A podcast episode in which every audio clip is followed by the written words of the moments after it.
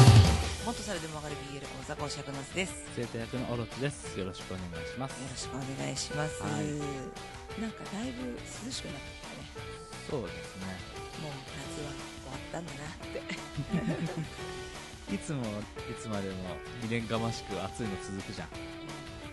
急にさっぱりとさ月が変わってもう違うんだよってされるのはさ戸惑っちゃうねうん、寂しく寂しくなっちゃった寂しくなっちゃうね寂しくはなんないどういうことってねなんかあんまりなんか夏っぽいっていう感じ暑かったけど、うんあんまり、まあ、できなかったからさ、夏らしいことっていうかねうんそうそうそうなんかもう夏終わっちゃったって思うとなんかね1年早いなってそうだね思っちゃうんで、もう涼しくなってきたらあとは年末しかないからねやばいよもう駆け足だよだいぶもう早いよそうねあなたはもう産休に入って、そう産休なんですよ、はそう家にねいることも多いんですけどい、うんなんか仕事をしてないからさうんやっぱ不思議なんだけどさうん寝ちゃうまあ強いて言うならそれが仕事なんじゃない今ねなんかもう2時間おきに起きちゃうからさうん「はいよ昼間も眠いよ」っあつってー寝ちゃうよくだからね世の中の妊婦さんはねうん仕事最後まで頑張ってる人はいるなってみんな後期に入ったらねみんな休めばいいと思ったそのさこうした方がいいよねっていう決定権を持つ人がさ妊娠中の苦しさとかもうとうに忘れてるような人たちじゃんもしくは知らない人たちなわけじゃん、うんそこが致命的にダメだよねそうなんかケチケチさ、うん1ヶ月半とか言わないでうねんもう後期入ったら8ヶ月からね取った方が絶対いいって思った、そう だよ私も今8ヶ月もう後半なんだけどさもうすぐ9ヶ月だから、もうね こんなん無理ってそ思うの前の通割りだってそうじゃそうそうそうそうそう、んもっ本当ねとそういうところをさ融通が利くように動いていけたらいいのにねなんだかケチくさいことばっかり考えててさそお前らの年金支えてんのはその下の世代だからなって思うんだけど、ううん本当ね周りにそういう方いたらねうん、優しくしてやって、休んでいいんだよってうん、本当本当暑いだけでも本当やばいからそうだね優しくしてやってねお願いしますはいそんな感じで、えー今回ですが10月から始まるアニメのお話をしようかなと思っていたんですが、はいうっかり失念していました9月の8日に我々の大好きなヒップノシスマイクのセカンドディビジョンのファイナルバトル曲はいが発売されましてはい我々ちょっとライブを見てないので今回 CD で出て初めて曲を聴くっていう段階なんですが、一応触れないわけにもいかないかなっていうことでうんその話をしていこうかなっていうことでそうですねはい曲名はショーダウンです今回ドラマ CD なかったねファイナルバトルはいつもそうじゃないデスリスペクトの時もなかったじゃん確かにまあいつもっていうかね2回目のことだからあそういうスタンスなんだなっていう感じだけど、うんまあドラマ CD 欲しかったよね欲しいよね、うんあそこの前までのそのやつは出てたからねそうだねドラマ CD が楽しみみたいなところあるからさそうそうそうそうそう我々はだし結構ドラマ CD でそれにちなんで曲を書く人たちも多いじゃんうんうん、うん、多分作詞を担当する人たち、ヒプノシスマイクの仕事が依頼来てそこで初めてヒプノシスマイクに触れるっていう人も多いからさ、まあ、ドラマ CD がないっていうところはまあそうかとは思いつつも、まあ、作詞に関してはねうんドラゴンアッシュのボーカルの古谷健二 KJ とはいあといつものねインビジブルマナーズ、はいまあ、ヒプノシスマイクの集合曲とかそういうのをよく担当する、はいはこの方々が触れてるのでまあ多分おそらくインビジブルマナーズがほぼほぼ手がけてんじゃないかなってなるほど思いますあくまでプロデュースだったり楽曲の、まあ、曲だったり編曲だったりっていう部分をドラゴンアッシュが携わってるそう作曲は「ドラゴンアッシュ」って書いてあるからね、うんまあ、曲がねギターの音が入った瞬間にめちゃくちゃドラゴンアッシュのギターの音で笑えたけ どねもう丸分かりなんだそうだねああなんかこの感じのこのギターの感じっていうの、まあ、全部が全部そうじゃないんだけど、うんでもドラゴンアッシュ感をすごい出してたなって思なるほどねう、うん、まあ待ちに待ってたところはあるんじゃないヒップ前からしたらあーここで出したぜみたいな確かにまあ携わってる人たちの中には世代ど真ん中な人も多いかもしれないね、うんそのヒップホップブームの時にまあ牽引してたって、影響を与えうたん言っていいんじゃない、うんまあもともとヒップホップをやってた人たちじゃなかったからうんドラゴンアッシュってミックスチェアバンドみたいなちょっと後で行くとオレンジレンジとかがその感じかな、へえジャンルレスバンドみたいな感じでさ、でヒップホップが流行ってきたっていうのでヒップホップをやりだしたらすげえインちゃんと固く踏むっていうのでもうヒップホップバンドみたいになっちゃってヒップホップバンドだけどヒップホップの人たちはヒップホップだけしかやってないのにそうだねヒップホップじゃないこともできる人がヒップホップやりだしたらヒップホップの人からしたら腹立つわけじゃんだからヒップホップが好きな人からはわりかし嫌われてたっていうこともあるんだけどヒップホップの人さすぐさ自分たちと違うことするとさブーっていうねまあもともとコンプレックスを糧にしてるジャンルだからねなるほど強がってすぐ焼きもち焼いちゃうって思うそのそれしか武器がない人たちがそれをやってるからさなるほどその発祥というか出来上がりの部分がねあのアンダーグラウンドがかっこいいって思ってる時点で負けてるわけだよ、うん、でもそこから出来上がってるからね成り立ちはそうだとしてそれでいいんだよでスタイルも崩す必要ないんだよ続けた上でその自分たちのスタイルがオーバーグラウンドにならなきゃいつまでたっても勝ちは来ないわけそうだねなのにアンダーグラウンドで居続けることがかっこいいと思ってるのはサブカルがかっこいいと思ってるオタクと同じずっと思春期じゃん価値観がそうずずっと思春期なんだよね、うんなんかそれが新しいメインカルチャーになるから変わるわけじゃん、うんなのにサブカルでいいサブカルが価値があるっていう一番ダサいんだよねなるほどね、うん本当にいいものをお前らはちゃんと見てるのかってとこそろうだ、ね、そうそうそうサブカルであることに価値を見出してたらもう終わりなんだよねうん、なるほどねそうそれをメインカルチャーに変えるもしくは自分の中で間違いなくメインカルチャーだと思ってるんだったらそれはいいことなんだのにサブカルであることやアンダーグラウンドであることに価値を見出したらもうそのコンテンツって終わるんだよ、なるほどうん、ヒップホップは20年30年それをずーっとやってる人たちがいるからクリーピーナッツとかが苦労してんだよね、そうだねうん、売れると売れ線って言ってバカにするから、なかなか大変だねそうそうでもヒップホップ聞いてる人もいれば聞いてない人うもんいるからさ、うん聞いてない人たち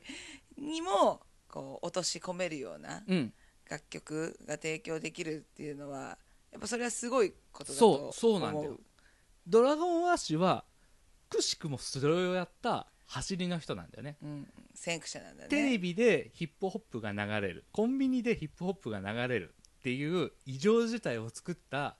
まあドラゴンアッシュが初めてではないにしてもでもそういうジャンルに一つ上げた人なんだよ、うんううんん、こういうのもありなのかもしれないなって思わせてくれた人たちってことでしょ、少なくともレコード会社とかうん音楽番組とかそういう人たちがこういうジャンルがあって取り扱おうって思わせるきっかけにはなったよねすごいよね、うんそのクラブだったりさちょっと半グレな人たちの集まりだったりさそういう中でオナニーのように繰り返されてたジャンルから一つ上のステージに行ったというか家族で聴いても恥ずかしくない音楽にさせた人たちそれだけすごい人たちが今回ヒプノシスマイクに関わってくれたっていうところでねそうだねはいはいそんなショーダウンですこれ初めての三つどもえなんですよそうですねこれどうなるんだろうって思ってたんだけど今までこうさチームとチームでこう、バトルみたいそうそうそうそうな2つでね戦ってたんだけどね1対一1、でね、まあ3対3か、うん一人1チーム3人いるからそうねそうそうそうで対決っていうのがあったんだけど今回は3ディビジョンだから9人そう新ディビがね大阪と名古屋が増えたことによってそうだね、勝ち上がりりが3組になったからねそうそうそうそうなんかどうなるんだろうなっていうのは、うんみんな楽しみにしてたとそうだね思う、うん、どうでしたか聞いてみてあでもそうだななんか 簡単な感じになっちゃうけどかっこよかったようんうんなんだろうな、まあ、曲のね歌詞とかはきっとおろしさんがね、うんあのこれから紹介 してくれると思うんだけどそのディビジョンごとにさ戦ってきたわけじゃん6組が。はいねでそれの中でドラマ CD とかもあって各ディビジョンの勝ちにこだわる理由だったりとかうんそのチームが大事にしていくことをみんなで再確認してチームを高め合ったりとか、うんうんこれからの目標に向けてこの勝ちをつなげなければいけないだったりとかさうんそういういろんな思いがある中で、まあ、戦ってきて勝ち上がってきたグループじゃん。はいまあ、投票定かではない けど本当にあれなのか私は信じてないから、うんあれなんだけどでもなんかこう楽曲を聴くとさディスってないんだよね、そう だねうん、結構今までだと相手チームをディスって、うん俺たち最強と強えみたいなうんうん感じだったのが、俺たちはこんなに強くなったんだうんだから誰にも勝ちは譲れないみたいなうんもうここで優勝しかねえみたいななんか自分たちの強さを誇るラップをねそうそうそうそうそうそうそうそういうのがなんかこう3ディビジョンはいをそれぞれ出てたかなって思ってうん私は好きなラップだっうんうんうんうんたそうそうそのリスがないっていうことがねもちろんねディスっていう文化もうんあっていいと思うんだけど個人的にはそのキャラクターの関係性だったりとかはいチームのこう強い部分がうん出てるラップの方が聞いててうんうんあのバックを感じるというかうんいいなって思いました。はいセカンドディビジョンラップバトルっていう今回の大会自体がさうんまあ新 DB はともかくとして QDB に関しては特にその成長っていうものがすごくテーマに上がってたじゃん、うんで実際のバトルシーンもさ、うん今わりかしないことはないんだけどでもディスらないバトルっていうのはちょっと流行りなんだよね、 うーんうんそうなんだ俺はヘイトよりラブを選ぶぜっていうラッパーが増えてきててへバトルの中で要は必要なのはスキルを見せることなわけなんだよえ、ね、言われたことに対して的確なアンサーをするっていうことが大事ってなると別にディスる必要はないんだよ、うんポンポン言っちゃえば、そうだねラリーができればいいわけじゃんうん別にリフティングって足使わなきゃいけないわけじゃないよ、うんだったら違う方法でっていう時に相手をけなさないラップっていうのを選ぶ人が増えてきて て令和だね お手手つないでゴールしてた世代がラッパーになってるからな令和だよ 時代だねで実際今回さ名古屋と新宿の戦いの時もそうだったんだけど、うんちょっとそういう相手をけなさないっていうスタイルはちらほらと出てたりしてて、ほどうん、そういうのもあるのかなとは思ったんだけどまあ個人的には薄いなとは思ったけどね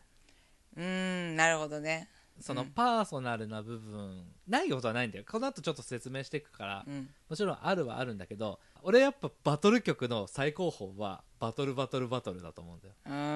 ー新宿と渋谷のバトルあれはすごかったね4行のラップをそれぞれやるんだけど2行で前半の相手のパーソナルな部分に的確に突っ込みながら韻を踏みつつ後半の2行で次の相手の的確なディスリスを韻を踏みながらやるっていうのを全員が順番にやるっていそううだね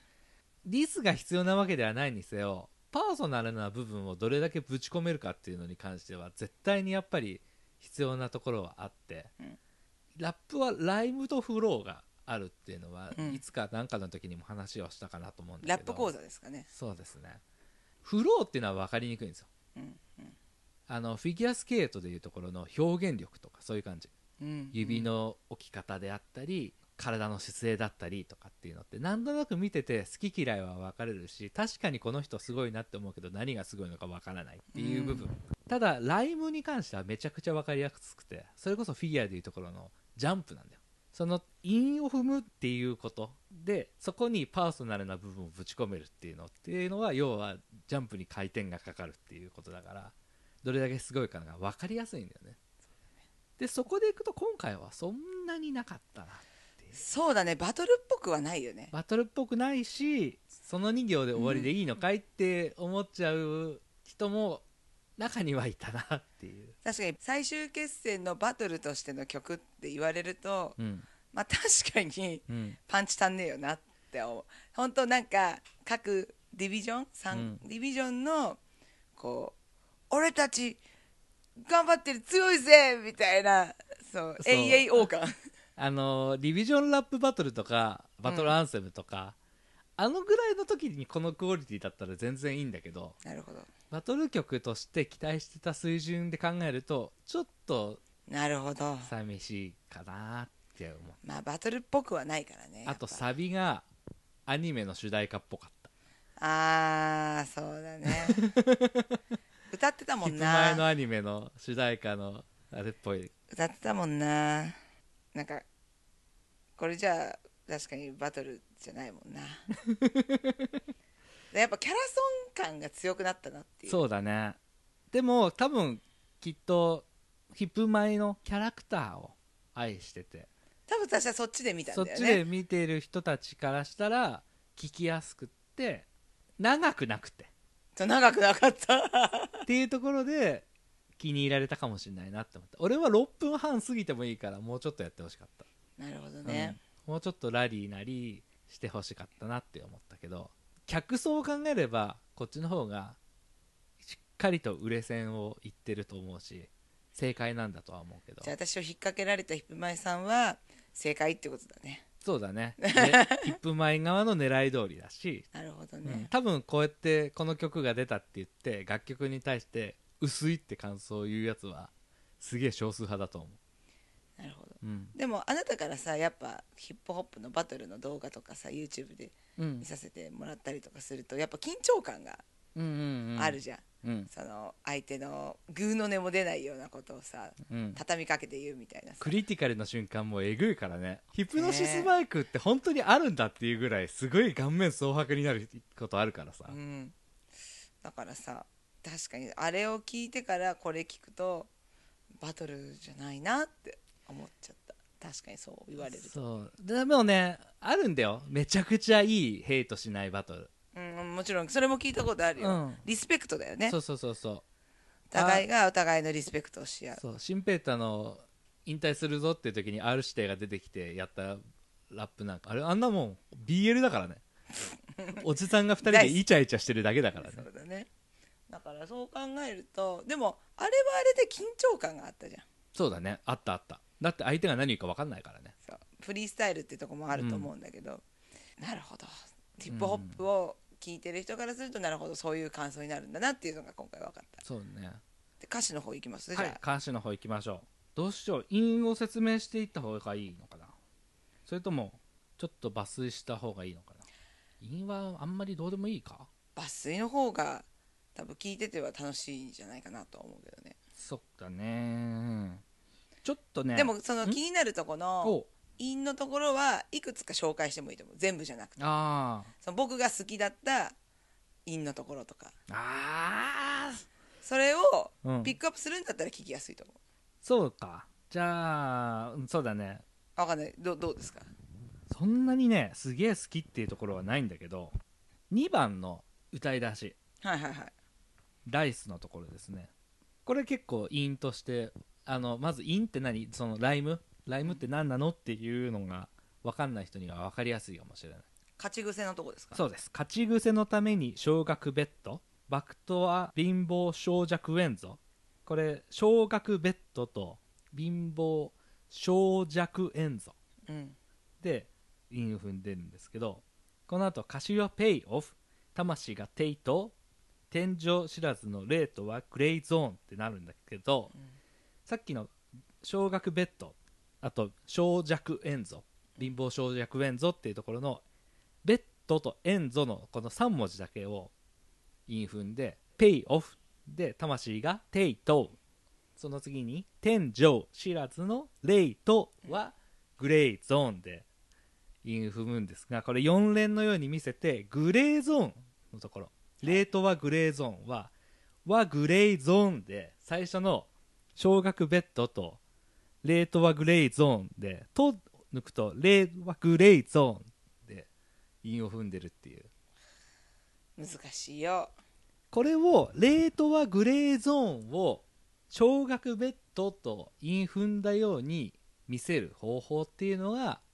フローなわけですなるほど要はレートはグレーゾーンって言ってたら韻は踏んでないけどレートはグレーゾーンって言ったら「と」を抜いてるじゃんうんギリギリ聞こえるか聞こえないかのに抜いてるから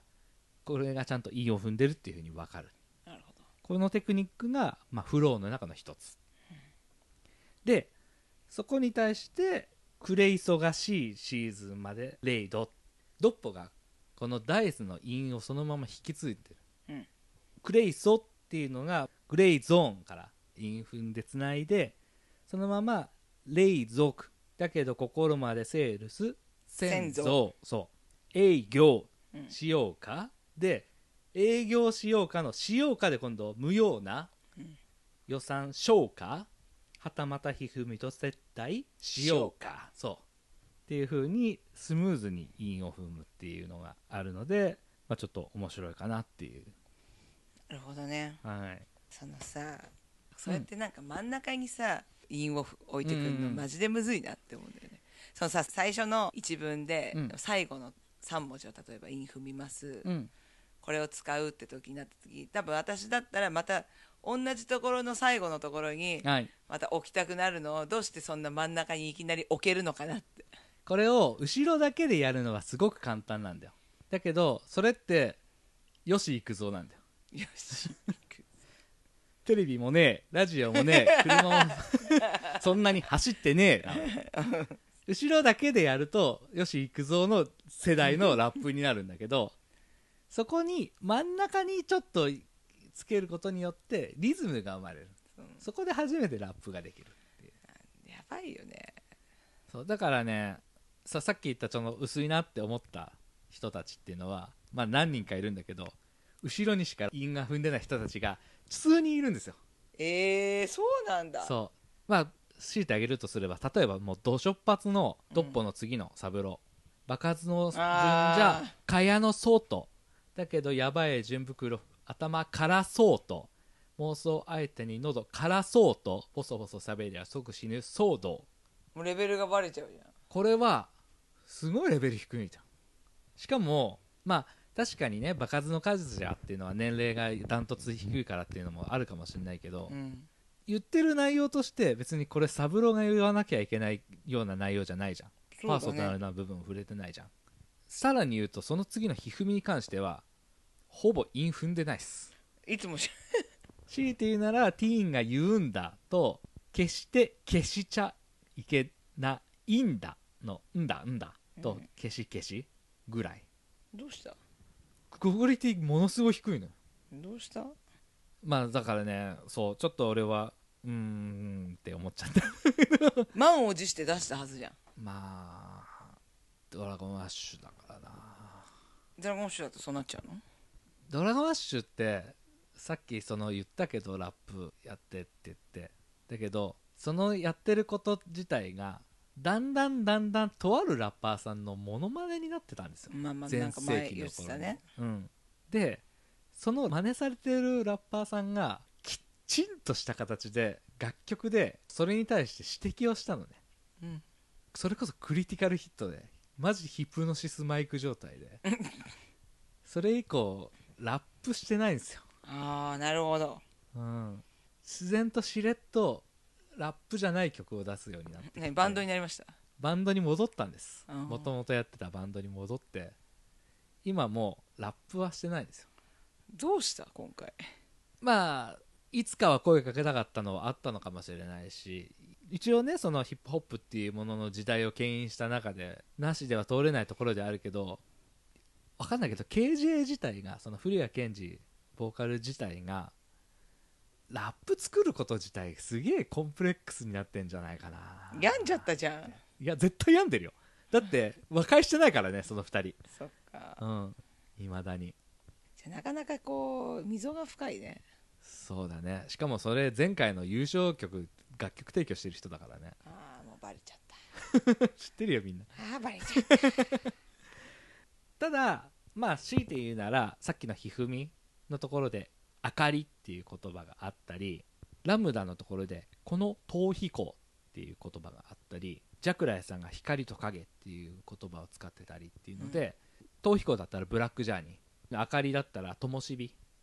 たうんうん、光と影だったら、まあ、名古屋との戦いの「ライトシャドウ」うんみたいな風に楽曲をこうオマージュする感じの引用はされてて、うんまあそこのところは素敵かなって思ったけどねなるほうんあとはね最後の最後のラムダちゃんの歌詞なちゃんのとこちょっとさあれじゃないめっちゃわかりやすくないうんダイスに施す乱数調整夢の中にまで見たこの小生後世に残る名は他にないね永遠に語り継げフリングポスそれ好きだったけどなうんこれすごいいいよねう3人の名前入れてさ、んなんかキラキラしててねうん、なんか「あラムちゃん」って思ってさっき言ったその成長がテーマであってさ、うんフリングポストに関してはさその成長っていうのは仲間との信頼とかそういうところだったと思うんだよ、うん圧倒的に他のディビジョンに足りてない部分っていうのはうんで今回きちんと整えてさおそらくファーストだったら絶対にラムダは言わないであろうこの歌詞がさこのバトル曲の最後のバースで入ってるっていうのは素敵だよねうんうん私は好きだったこうんうんなんか他のディビジョンにはない名前を出してくる感じそうだねうんなんかあ本当に仲間を大事に思える子になったんだなってうんうんうんうんそうしかもこれ結構ねちゃんと韻の踏み方もねおしゃれなんだようんうんうんわかりやすくいくと乱数調整うんこの小生うん後ろに後ふそう後ろに踏んでるのにその次に頭に来て後世で他にないいねとはにか足りつげここで真ん中にちゃんと入れた後に最後にフリングポッセでさすがリーダーですよ後ろ後ろ頭真ん中にちょっと違うやつ入れつつの後ろに決めるっていうすごく気持ちいいリズムを作るさすがさすがリーダーうんこれはね多分すごく練って練って練られた歌詞だと思ううんううんんあとはね気になったところでいくとねお兄ちゃんがいると分かった源太郎ですけど源ちゃん、うんああ嫌いじゃないその兄弟愛ってことはこの二郎と三郎まあその前の二郎があれなんです最後のところは二郎じゃなくて二郎と三郎の2人で歌ってるんだけど、うんうんそれに対しての兄弟愛嫌いじゃないぞっていうのっていうのはこの二郎と三郎の関係性を見て共感するぐらいには兄弟仲がいいということが伺い知れるわけだよね、なるほどそう玄ちゃんと兄の関係っていうのが具体的に描かれてるわけじゃないけど少なくとも仲が悪いわけでは決してないのだなっていうことが分かるっていうそうだねうん、あとはひふみの微笑む女神のご来店、うんうん君のヘルプには全く用ないねの後ですご指名新宿ナンバーワンこれドッポが言ってますねさすがですね ここは好きですいきなりただねひふみのパートは本当にいつものことながらライムが安っぽいね大事にしてほしいあ俺一番好きだからさこの声優さんがねめ恵まれてないのすごい気になるうまいじゃんこのう人まいよこの人うん、なんだってできるのにさ今回のこれもさ「ゴール来店用ないね交代でしょうないね」っつって終わりで すよサブローじゃんサブローズ切ななんかねうまい方やり方ありそうなんだけどね一郎なんかはそれでもよくやってると思うんだよ、うんうんうんうん特に一番最初のところジャクラヤさんの「言霊」っていうのから「はそりゃことだなその言葉は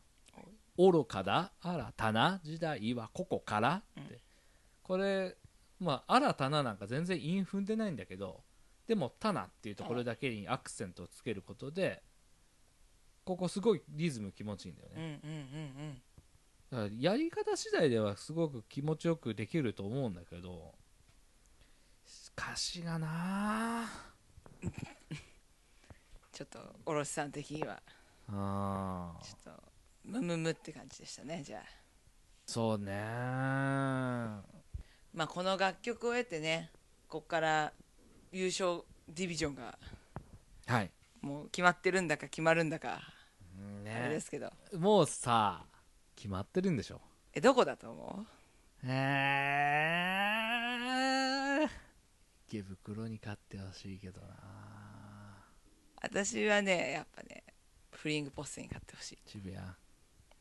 もちろん新宿も勝たないといけない理由があるからさうん勝ってほしいし池袋も頑張ってきてるからね、うんうんでも池袋は多分まだうんお前たちは伸びしろがあるって言って蹴落とされる気がするんだよ私は、まあね池袋が勝ったらこの企画終わっちゃうからなだからそうすると新宿と渋谷の一騎打ちになるでしょ すげえめたい話するとさフリングポッセが優勝したら楽曲提供はリップスライムにやってほしいわけよ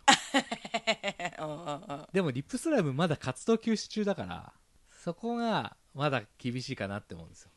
ピンで出てくるのもダメかな盛り上がりに欠けるでしょでもリップスライムのなんとか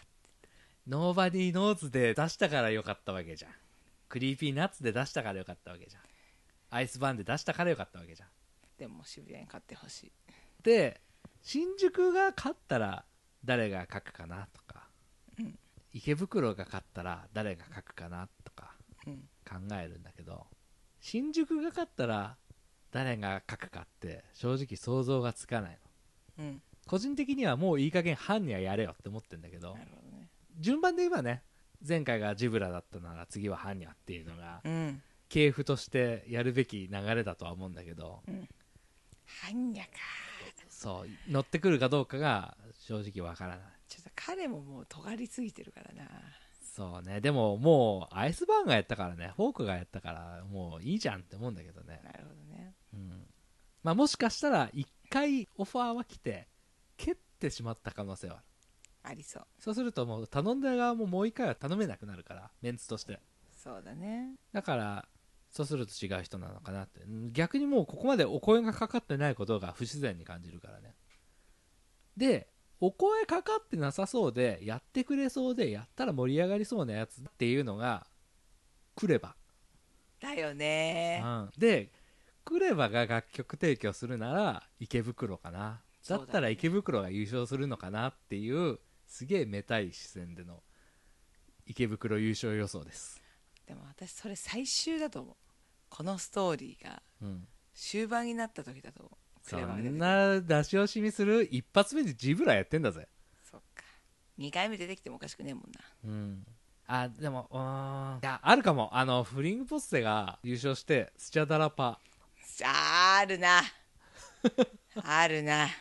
あでもスチャダラパって前一回やったよねあったねまあでももう一回やってもいいのか、うんそれもありだもんね今や楽しみですね新宿優勝予想は全然してないけど新宿ももちろん勝ってほしいよ勝ってほしいよ勝ってほしくないディビジョンなんかないよなんだったら俺今でもこの瞬間に名古屋に逆転してくれてもいいと思ってるしほんとそれはさ新ディビが上がらなかったのがすごいやっぱびっくりなんだよ私そうだね増えたのにうん新ディビ上がらなかったっていうことで衝撃だっただし個人的には今回のバトル6曲出たわけじゃんディビジョン曲がはいはいどう考えても横浜の楽曲が一番クオリティ高いと思うね インだったりワードだったりパーソナルな部分も含めてうんだけど渋谷が勝ったじゃんそうだねいい意味でも悪い意味でもヒップホップ的だなって思ってなるほどなんかその曲がどうとかじゃなくて誰が言ったかであったりとかその人がどういうストーリーを歩んできたかっていうものが説得力に変わって評価に変わるっていうのって要は歴史みたいな部分が加味されて評価になるっていうのってそうですねすごくヒップホップ的で、なるほどうん、ヒップホップとオタク文化はほとんど似てるからねあんまり考言ってたえね方として、うん単純に楽曲で見るんじゃなくて渋谷に勝ってほしいから渋谷が勝ったっていうのが顕著に出たじゃんブラックジャーニーが悪いわけではないんだけど、もちろんうんだからちょっと、うん今回も結局勝ってほしいディビジョンが勝つのかなっていう 楽曲の良し悪し合ってないようなもんなのかもしれないなつらそれ言っちゃったらおしまいだねうん声優さんの気合の入り方もチームとしての絆も合ってないようなものなのかもしれないなつら冷め てるまあまあでもねうんあのこれから結果がねはい出ると思うからちょっとそれも出たらままそうだたね,、ねお話しさせていただいてまた多分延長するし、そうだようん、誰が優勝したって延長すんだよそうだよねなのでねまたちょっと遅くなっちゃったけど炎上するよりエンジョイしようぜっつってねすごいじゃん ぜひね陰すのごといじゃん陰のところはなんかサイトかなんかで歌詞見ながら聞いてもらえるときっと、ウォーリーを探せの感覚でね、うん、うん楽しめるかなって思うんで母音を合わせるんだよっていうねねはいぜひねあのヒップホップとしてもそのヒプノシスマイクっていうコンテンツとしてもねうんあの楽しんでもらえればいいかなと思うので、はいきっかけになればいいなって思思いいまますはいはいそんな感じではいはい聞いてくださってありがとうございましたありがとうございました